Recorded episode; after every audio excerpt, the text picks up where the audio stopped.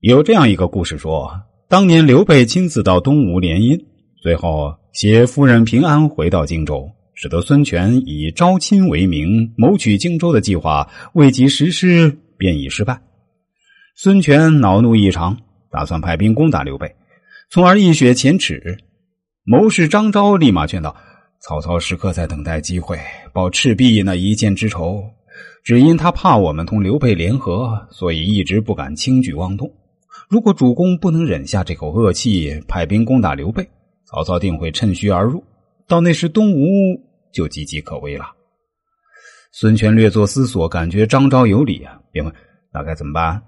于是谋士顾雍献计道：“依我看，你应该派人到许都去，故意推荐刘备为荆州牧。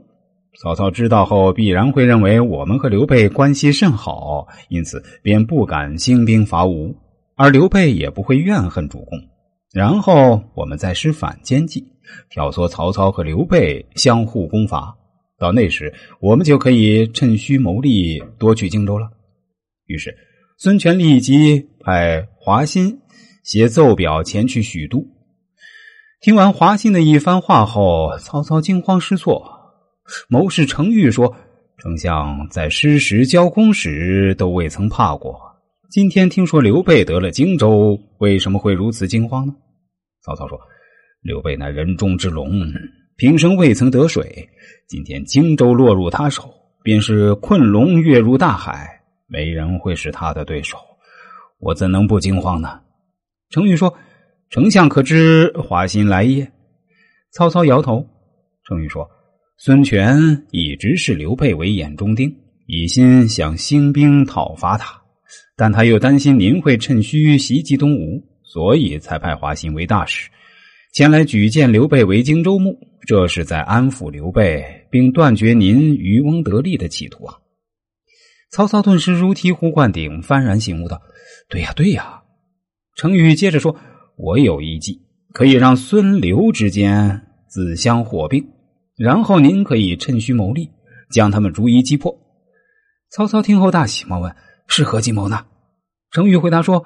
周瑜是孙权最倚重的大将，您可向皇帝推荐周瑜为南郡太守，程普为江夏太守，并留华歆与朝廷重用。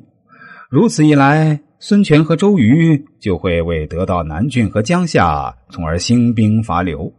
我们则可以趁虚进攻，渔翁得利。曹操认为此言有理，立即采纳了程昱的建议。就这样，曹操把孙权踢来的球给踢了回去。事情的发展果然如程昱所料，周瑜一上任就向孙权表示要夺回荆州，从而孙刘两家又陷入了战争的漩涡。结果，周瑜不但没能取回荆州，反而被诸葛亮给活活气死了。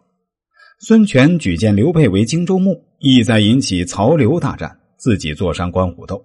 但聪明的曹操却并不上当。